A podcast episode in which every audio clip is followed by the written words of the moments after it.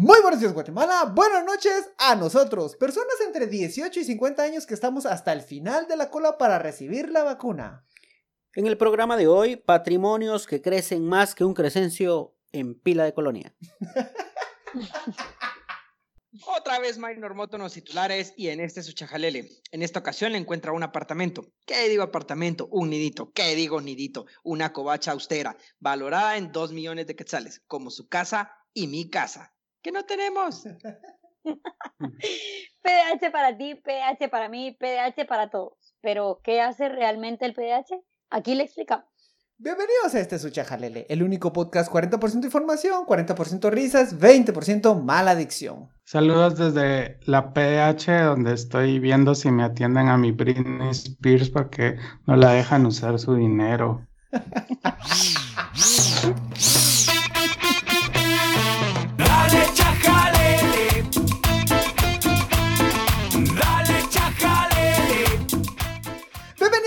Bienvenidos, tomes, tomes, tomes, este episodio número 43, de nuevo casa llena, llevamos racha. Me acompañan una vez por semana estos jóvenes austeros de la información. Me acompaña Luis Ángel Sass, Hola, hola. Danilo, Ya. Celia Hola, hola a todos, todas. y el joven que le debe a las telefónicas, Roberto. Austero, austero por acá. Tan austero que no paga sus cuentas. Es que él quiere romper con el oligopolio, es lo que ustedes no entienden. Lástima que este, No lo juzguen. lástima que este chajalele depende de ese oligopolio, pero ni modo. Lo que ustedes no entienden es que con mi boicot, claro, se puso en jaque, muchachos. Así está.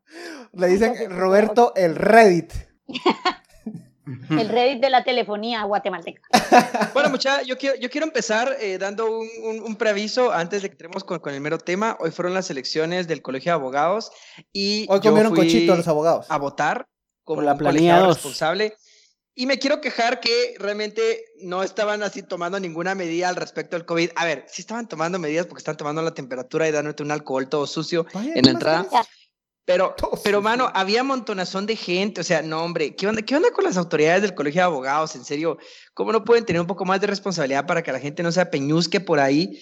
Y también al mismo gremio, qué gana de andarse saludando, abrazando, besuqueando, o sea, Mano, no, mano. Estás describiendo a su... ¿Cómo vas a describir a un abogado que no, abra... que, que no abrace, que no besuque? Le estás No es quitando la esencia. Ajá. Pero es que es pandemia, Pancho, es pandemia. Y no Abogado. Lo- había- los abogados son la pandemia. Abogado que no abraza y no besa es politólogo.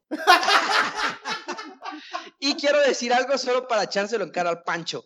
No habían tacos en la elección del Colegio de Abogados Ah, y Notarios. ab- no ab- había abogado y tacaño. Es un gremio serio. Hoy eran Y carnitas. tampoco había ni decanes porque es un gremio respetable. Claro. Pero en la elección. A la hora de- que llegó Roberto, es lo que él nos está diciendo. Los decanes ya se habían ido. Porque Roberto vota por correo. ¿eh? Ya se, ya, ya se las habían llevado estos cerotes. Bueno, pasamos a la información. Le tenemos dos temas importantes para que usted se deleite con y argumentos de lujo en esa cena que usted está compartiendo a- con la familia para que digan, ah, qué persona tan in- informada, ¿dónde se informará? ¿Cómo tiene tiempo de leer tantos periódicos? El secreto es, usted escucha su chajalele. Minor Moto, otra vez, Minor Mauricio Moto Morataya, el 4Amps. Pues el, el- el joven, no sé, yo Le siento gusta hacer noticias. le gusta- ya, ya, ya le agarró, es, es el nuevo influencer. Es, bueno, yo, yo más que influencer ya lo catalogo en nivel piñata. Tipo que no tiene redes sociales, mucha. Bien, bien, Ah, yo tiene. no lo vi. Bueno, tiene su, pero no las, no las usa. O no las. O, o- o- o no sabe escribir. Como los abogados. Ah, que te- Es que no le pagan por Twitter. es que por eso usted no puede cobrar. Cabal.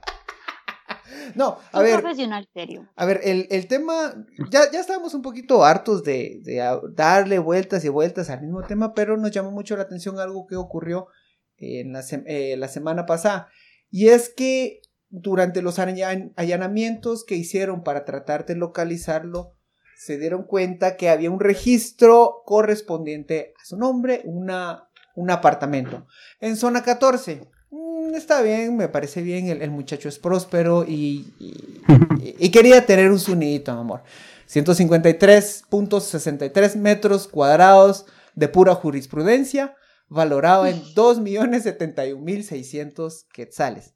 Y usted dirá, ¿qué de malo? Estamos criminalizando la propiedad privada. No, no lo estamos haciendo. Pero no deja de hacer un poquito de ruido que un juez de repente se meta a las estas aventuras de inmobiliarias, vamos a decirlas. Ah, pero antes, Pancho, para dar más contexto, también adquirió otra casa, ¿no? Recientemente compró otra casa. En los últimos tres años, a ver, 2010 y, ¿qué? 18, 19. 18 compró, compró. La no, real- no, sí, sí. Ma- A ver, la- la de 2017 compró un, un, un terreno de 8000 metros cuadrados, creo, en Chiquimulía. El Oh. no, 2016 de abril de 2018, el de 8000 metros cuadrados en el astillero Chiquimulía, Santa Rosa. 2019 una casa. Una casa en Misco, zona 11, en un residencial. Valora, ah, estuvimos viendo ayer algunas casas que en el sector las ponían más o menos en 100 mil dólares. Más o menos. Y eh, este, el año pasado, en noviembre, compró el apartamento este. De Sa- zona 14. o sea, eh, sacó un préstamo. O sea, digamos, la casa, ¿en cuánto lo hablaban? medio millón, por ahí. La, la, la- El apartamento, supuestamente, en el documento de compraventa eran medio millón. No, era menos. De Menos, ¿no? Menos, como 260 mil por 250 ahí, mil, pero sí. eso Ya. era porque estaban No, evadiendo 500, impuestos. Exacto. 500 mil, creo yo que era. Ah, mira, un juez evadiendo impuestos. Ajá, qué raro. Ya.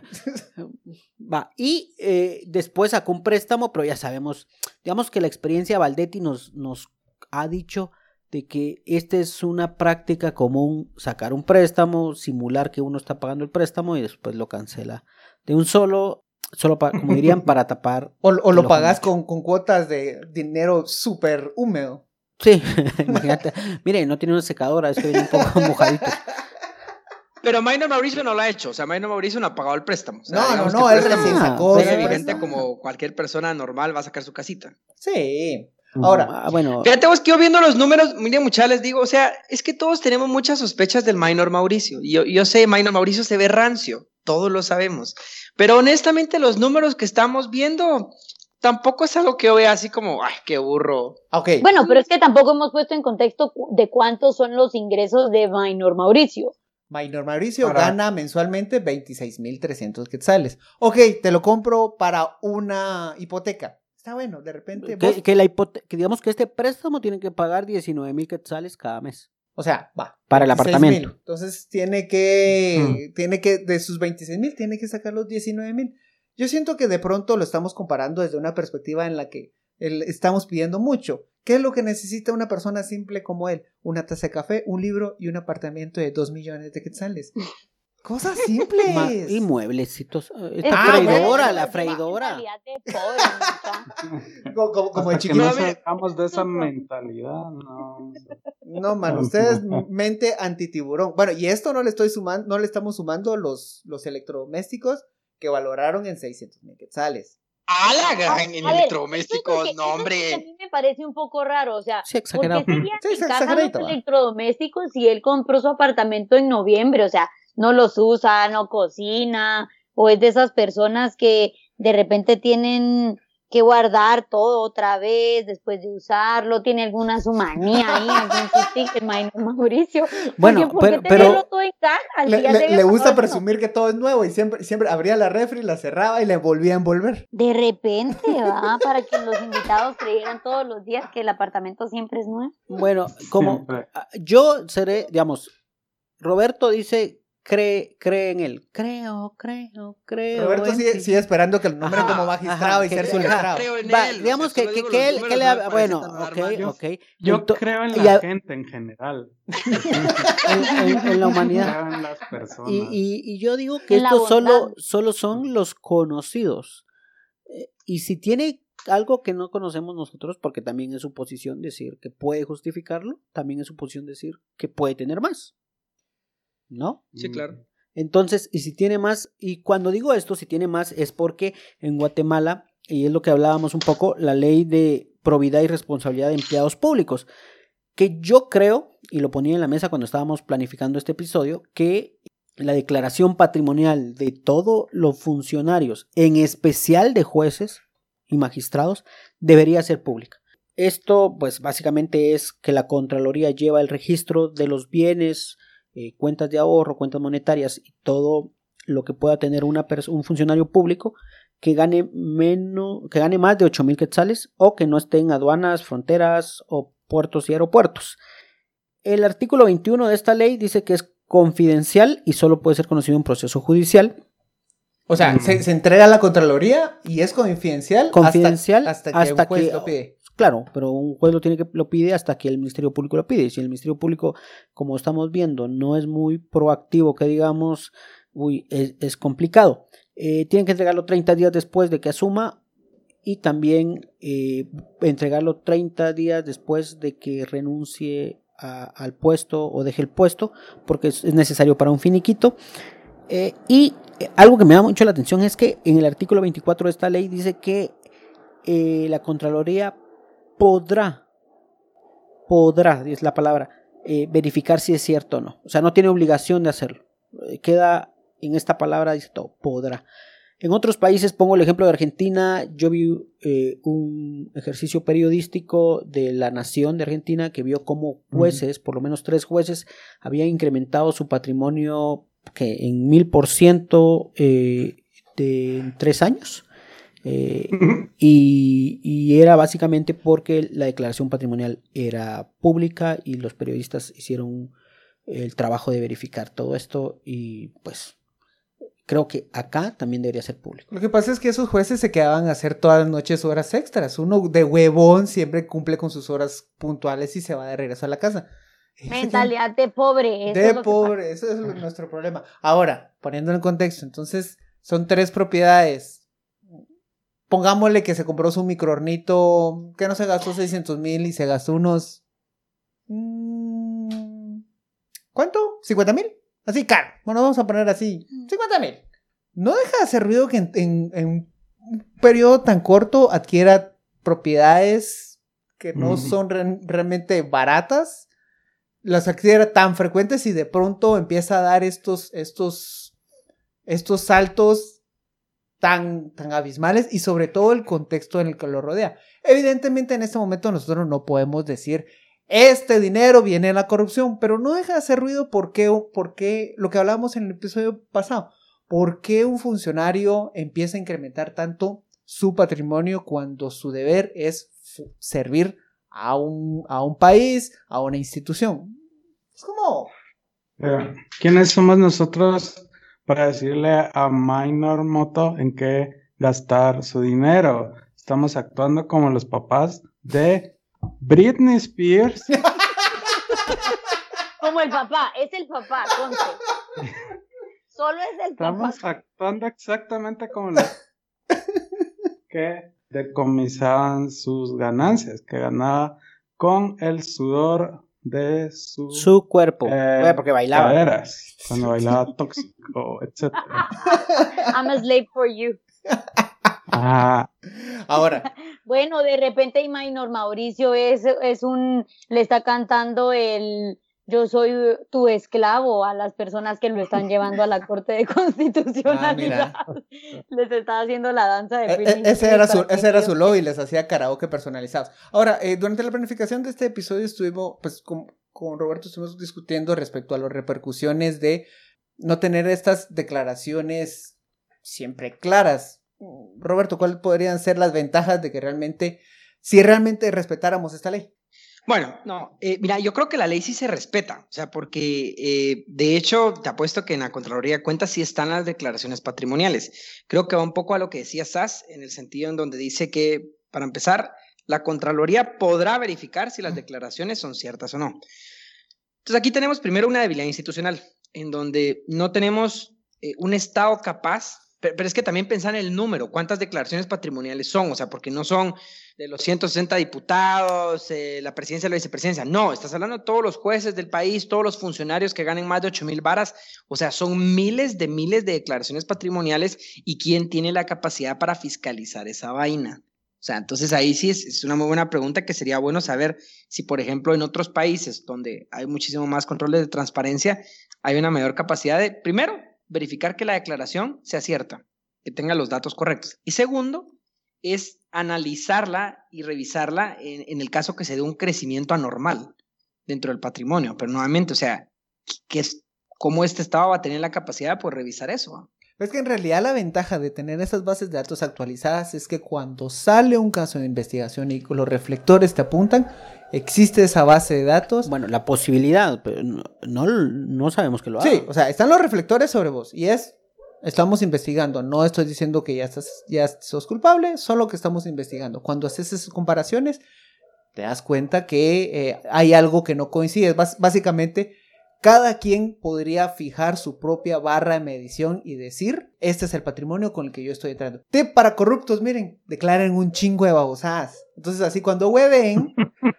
van Va a a tener... que ya las tenían. Ajá, van a decir, no, sí, yo tenía. ¿Y, y cuánto vale su, su, su, su diccionario mini su pena? ¿500 millones? Hablando Mira, de eso, esta para que semana, no se esta queje la semana, gente de que este chajalele no es productivo, vamos, le damos tips incluso Entonces, para la es- gente sí. hablando de esto, esta semana el educativo. Ministerio de Cultura con el Ministerio Público estaban viendo si las obras de, de arte Ah, de Eric arqueolo- Archila. de- de Eric Archila eran reales o falsificadas. Solo que fueran chafas. A la qué ¡Ala, vergüenza. no, no lo puedo creer. La Promete- prometemos averiguar esto y contárselo en el próximo episodio. si es es chafa o no. Porque sí, qué vergüenza, man.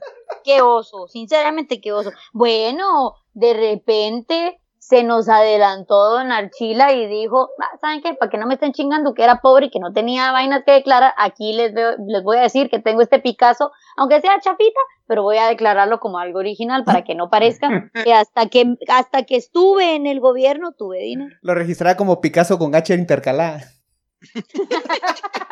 Ahora, hablando, hablando de, de, de casos, de casos concretos, por ejemplo, uno de los funcionarios que demostraba cómo incrementó su patrimonio desmesuradamente fue Alejandro Sinibaldi. Cuando consultabas el patrimonio que él registró cuando trabajó para el INGUAT, era un patrimonio, digamos, medianamente común. Eh, algunas propiedades, algunos activos y, ahí, ahí moría todo. De pronto, cuando empiezan eh, las investigaciones, se dan cuenta que hay muchas, muchas propiedades, muchas empresas que empiezan a adquirir propiedades, fincas, yates, otra finca, otro yate, un apartamento, otro apartamento, propiedades y activos valorados en 100, mi- 100 millones de quetzales. Cuando pones esa, esa barra, es- esos 100 millones de quetzales comparados contra los contra lo que declaraba, su- que lo que más presumía era su biblioteca, te das cuenta que realmente no coincidía mucho. Y en el caso de, de Moto, pues de nuevo, el, el- le hacen ese allanamiento en ese limbo jurídico en el que tiene que, que no tenía antejuicio o sigue en duda si realmente tenía o no tenía antejuicio. Y se dan cuenta de estas, estas bendiciones que él tenía, ¿no? Yo, yo sigo insistiendo honestamente que con de moto hasta que no aparezca algo más concreto, eh, o sea, es- lo estamos asociando por la gente que lo apoya. Se- se- Digamos que siento, siento- así como... si- siento que Roberto, si fuera investigador criminal, mira una mano. ¿Y el cuerpo? Ah, No, Pancho, es que sabes qué es lo que pasa. Eso no es También, ta- también te voy a decir qué es lo que sucede. O sea, es que todo estamos acostumbrados y princi- principalmente desde el lado del periodismo, porque yo también le tiro a los periodistas. Va, que, que mano, todo lo que ven es corrupción, porque, o sea, su clase número 1, 2, 3, 4, 5 y 10 de, de periodismo fue corrupción del 1 a la 10, va, y, y- y no conocen nada que no sea la corrupción, vamos. Hay indicios. Sí, hay que, hay que buscar siempre ser objetivos, eso sí es cierto, pero No, pues de- aquí de- le de- presentamos, aquí le presentamos los hechos tal cual Juzgue usted. y usted, juzgue usted. exactamente, Mm. usted decide, ¿verdad? Ahora, el tema más importante y que de discusión mucha y que, que lo someto realmente a consideración. Deberían ser los patrimonios, la declaración patrimonial pública y no Ah. confidencial para la Contraloría General de Cuentas. Esa es una discusión muchísimo más importante que Minor Mauricio Moto. eh, en el sentido de, de, bueno, que, qué tipo de, transparencia y rendición de cuentas queremos y a los funcionarios públicos, principalmente a los electos de forma popular, ¿Qué les vamos a exigir al respecto de las declaraciones patrimoniales? ¿Deberían ser públicas o no? Porque podría existir un registro de declaraciones patrimoniales que sea acceso público, en donde también la prensa pueda hacer sus investigaciones, la sociedad civil y todo, en donde se puedan estar analizando estas, estas declaraciones patrimoniales. Por supuesto, guardando la confidencialidad dentro de lo que se pueda, como, como algunos datos muy, muy específicos de los bienes o cosas así, pero sí tener la información financiera importante como para poder detectar crecimientos eh, irregulares en los patrimonios. ¿Ustedes qué piensan? Te doy un... ¿Debería ser pública la declaración patrimonial o no? Y, no? y no se pongan con la respuesta fácil de decir, sí, todo debe ser público, porque también hay que pensar, o sea, un tema de privacidad, un tema de, de seguridad, es decir, tampoco es como de, ay, si usted es funcionario público, no me importa y, y- ¿y qué? ¿Yo puedo entrar al baño de su casa porque usted es funcionario público? No, o sea, No, pero digamos, yo sí, yo sí creo que, que tiene que ir, y un, un buen ejemplo es la ley de acceso a la información pública, porque eso es precisamente lo que se tiene que, a ver, si se es si se quiere ser funcionario, sobre todo eh, democráticamente electo, se pone al servicio de la población, al servicio del país, de las instituciones, etcétera, pues los conocimientos y, todo el saber que tienen las personas, al servicio de los demás. No es para servirse a uno mismo. Entonces, hay, hay ciertos datos que sí pueden y deberían de ser públicos y hay otros que tienen que ser manejados con mayor confidencialidad porque pues también estamos, vivimos en una democracia incipiente, hay casos, eh, no sé, de, de, ¿Persecución? digamos, sí, más allá de la persecución, pues sí, de- sí, de persecución, y entonces sí tiene que haber alguna información que se mantenga reservada. Pero el resto, sobre todo cuando se trata de patrimonio y precisamente para la rendición de cuentas y para hacer este, este seguimiento, digamos, y que las personas no se enriquezcan de forma ilícita, sí creo yo que debería de hacerse pública esta declaración. Les Sobre doy- todo, como les digo, con la idea de yo voy a servir, no voy a servirme de este puesto público. Les doy un pero ¿de parámetro. quién es pa- Celia? Ahora, ahora, pero, pero, les doy un parámetro real que, que no es cuestión de, de opinar. En Miami, podés, los registros públicos están en internet y puedes consultar una dirección de la, la dirección de una casa y ver a nombre de quién está, cuánto ha pagado los impuestos de impuestos y quién ha pagado esos impuestos. Y por el contrario, también puedes buscar el nombre de una persona y ver cuántas propiedades tiene esa persona. Pero por lo mismo, o sea, o sea, Miami en Estados Unidos es una democracia consolidada. Y a ver, también es una cuestión, también es, bueno, eh, ha tenido sus retrocesos en Hace los un mes, hace un mes vi, No, vi- vi como que una- una entraron al, al Capitolio como al y- trébol, al estadio del trébol. Yo si yo fuera candidato a algún puesto público, yo prometo a la ciudadanía que cada jueves pueden tener un tour virtual por mi casa para que vean si he comprado nuevas cosas. Y subiría a mis redes sociales todos los, los gastos, las facturas de los gastos, subiría facturas de que he estado yendo a terapia para impresionar a las chicas y que digan que soy eh, Emo- emocionalmente. Como, como, Eh, esos, como esos, como tours que hacía es lo nuevo- McDonald's. es lo nuevo sexy, ¿va? Es el nuevo chico Es- sexy. el- es lo nuevo sexy. emocionalmente. Ah, Mira, wow, cómo va a terapia ese cerote. Es que hay Cierto. que hacerlo, hay que hacerlo sexy, creo yo, hay que hacerlo tipo MTV Cribs, para que todos los funcionarios quieran mostrar así, aquí vivo yo y así vivo. Ah, mira. Ajá. Me gusta esa idea, promovamos el controlar, controlaría Crips. ¿Te, te gustan? Algo así. hay que presentar que, que van a terapia también. Pero habla- hablando de cosas inestables y cosas que van, vienen y dan por todos lados, la PDH. Yo eh, en, en Twitter nos escribió Aníbal, que un niño de 5 años que le gusta mucho estar informado siempre, y tenía duda, primero, ¿por qué lo at- eh, atacan? ¿Por qué, cuál es? Porque siempre estaban atacando al PDH, pero después nos salió otra duda. ¿Qué es la PDH? Eh, ya revisando un poquito y poniendo las reglas claras, Es todo y es nada. es todo y es nada, es luz y sombra, es nada porque Es alfa y omega. es algo. Es el yin y el yang. Es como mi amor por ti. O sea, es inde- indescriptible. no, no caben unas palabras. No, este, primero las funciones, las atribuciones que tiene la PDH. Primero, ¿qué es la PDH, Pancho? Por si alguien tal vez de repente no conoce las siglas. la oficina del procurador de los derechos humanos. De hecho, es la Procuraduría de los Derechos. Humanos, no es la oficina. No, no, no, es la oficina del procurador de los derechos humanos. No, Pancho, se Sí. llama la, Procuraduría- la Procuraduría de los Derechos Humanos. Búscalo. La PDH, PDH. No es O. Ajá. No. Vean, vean, vean, vean. Vean cómo aparece. Bueno, la PDH es la Procuraduría de los Derechos Humanos. Procurador. ¿Y qué son los derechos humanos? A ver, este, si- ustedes recuerdan, ustedes han visto siempre que, que ya el PDH, específicamente Jordán Rodas, es el ícono de la izquierda, el, cast- el azote del, del- de la corrupción. Y traemos No, hombre, este a. Ese Está es el chingando. Pepsi. eh, eh, tampoco. Este, traemos esto a colación porque la semana pasada también Minor Moto hizo su respectiva solicitud al PDH para pedirle ayuda y decirle que estaban violando sus derechos para ser magistrado. El PDH, pues olímpicamente le dijo, mire, ¿sabe qué? Mejor entréguese. Pero... tenía y no tenía razón. Les voy, a, les voy a leer cuáles son las atribuciones que tiene el procurador de los derechos humanos. Mm.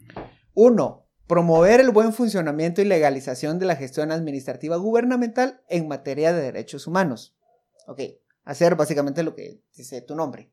Investigar y denunciar comportamientos administrativos lesivos a los intereses de las personas. Cuando decís las personas está un poquito amplio, ¿no? Es que así tiene que ser, vamos. Ok, va, ok. Seamos amplios. Investigar toda clase de denuncias que le sean planteadas por cualquier persona sobre violaciones a los derechos humanos. Seguimos la Mm. ambigüedad. Recomendar privado o públicamente a los funcionarios la modificación de un comportamiento administrativo objetado, emitir censura pública por actos o comportamientos en contra de derechos, promover acciones o recursos judiciales o administrativos en los casos en que sea procedente. Y siete, las otras funciones y atribuciones que le asigne la ley. Es bastante amplio, por eso decíamos que es todo nada, que es el alfa y el omega, que es todo. Pero a ver, es que yo creo que por eso hacía la, la pregunta, ¿y qué son los derechos humanos? Porque muchas veces lo que se cree o, o lo que se ha dicho durante mucho tiempo es los derechos humanos es una cuestión de izquierda y solo las personas de izquierda lo defienden, eh, o digamos esta idea que se tenía también hace algunos años de es que el procurador de los derechos humanos está para defender criminales, porque, a ver, se ha tenido un debate, creería yo, bueno, no sé si ha debate, pero- bueno, se ha señalado Una que, vez le dije al espejo que se ha defendido, se ha defendido a los privados de libertad. Y a ver, los privados de libertad no dejan de ser seres humanos por estar privados de libertad. Siguen teniendo, pues, algunos, eh, se pierden algunas libertades, pero no por esto pierden o dejan de, de tener que ser atendidos por el Estado, ¿verdad? Al contrario, estamos pagando para que sean atendidos, Yo siempre- rehabilitados, entre comillas, por el Estado. Pero por eso es que es muy importante saber cuáles son algunos de esos derechos humanos que mencionan la Constitución y, por ejemplo, está la inviolabilidad de la vivienda, que es algo así, y la inviolabilidad de la correspondencia, de los documentos y libros, que es algo así más o menos como el respeto a la propiedad privada. Y la idea de la propiedad privada, pues es una idea de- más de derecha, ¿verdad? Que viene de, de ideas más, más ideológicamente más eh, compatibles con la derecha. Y no por esto quiere decir entonces que el PDH solo defienda a delincuentes o solo defienda a personas de izquierda. Y por eso es que es tan importante, porque también el, el presidente de la Comisión de Derechos Humanos del Congreso, el actual presidente, que es el diputado Álvaro Arzú, también salió diciendo, o sea, jalándole las orejas al PDH, así como quien dicen, ¿dónde estaba cuando esto ocurrió? ¿En dónde Bueno. estaba cuando le estaban quitando el dinero a Britney Spears?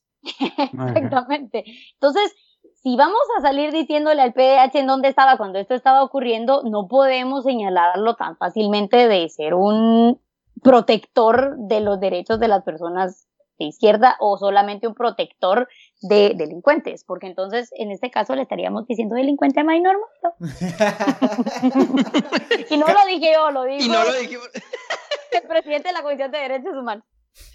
No, ahora, ahora mucha, eh, algo que hay que aclarar de la PH y que por, y por cierto, Celia Pancho tenía razón. De hecho, no existe la Procuraduría de Ah, los Derechos ah, Humanos. ah, De hecho, es el ah, procurador ah, de los ah, derechos ah. humanos. Y así lo, lo conoce la ley, así que me retracto públicamente de lo que dije y Pancho Sí, tenía la razón. Para Él, que vean él- que- él alberga, él, él es el lugar y es...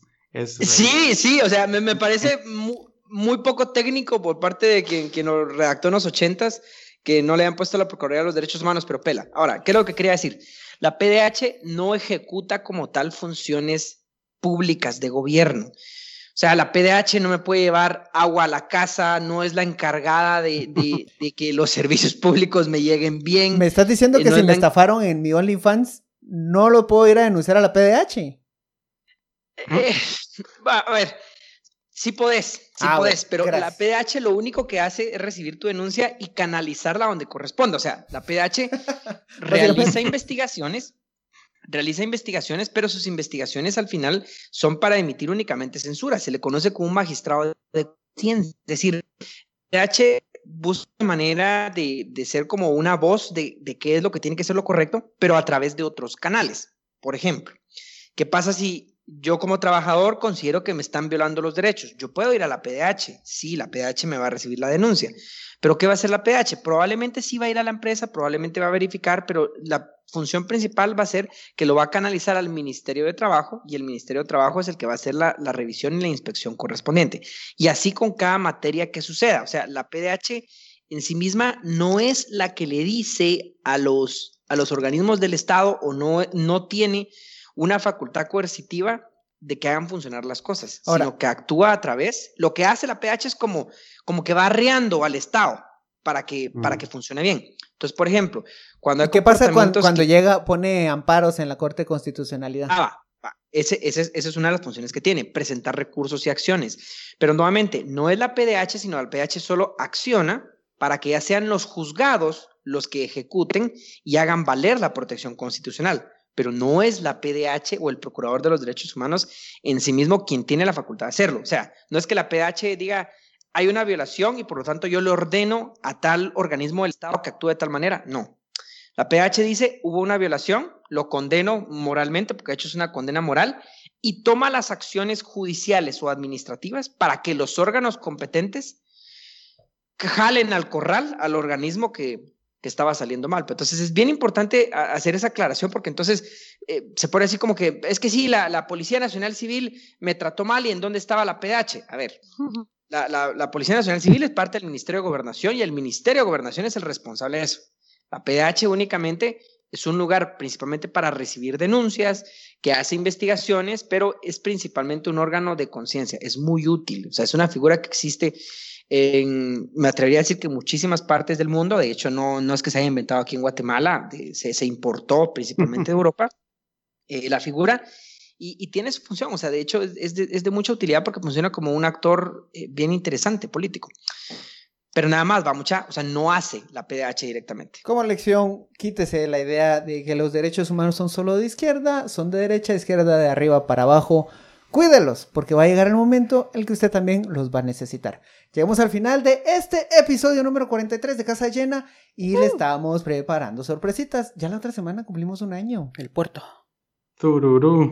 Ay, qué emoción. Sí, sí, sí, cumplimos un año el mismo día del, del, del Día Mundial de la Radio, para que se les quede 13 de Es febrero. cierto, es cierto. Ay, nos Porque mandan el- Qué felicitaciones. poético. Los podcasts van a destruir la radio. De hecho, sí, pero bueno. Eh, sí, ya saben, suscríbanse a Spotify, Apple Podcasts, a Deezer, a iVoox. Síganos en Facebook. Yo sueño, sueño con el día que hagamos El programa que- quebrar. Lo que callamos los machos. No, no, no, eso es otra cosa que estábamos planificando. Pero sueño con que hagamos quebrar Facebook y que lo hagamos crecer sin estar pagándole a ese extorsionista. Twitter nos trata bien, Instagram nos trata bien, Spotify nos trata bien, Facebook, mira, nos aplasta. Pero vamos a hacerle la lucha. Muchísimas gracias por llegar. Buenos días, Guatemala. Buenas noches, mundo. Adiós. Chao. Chao.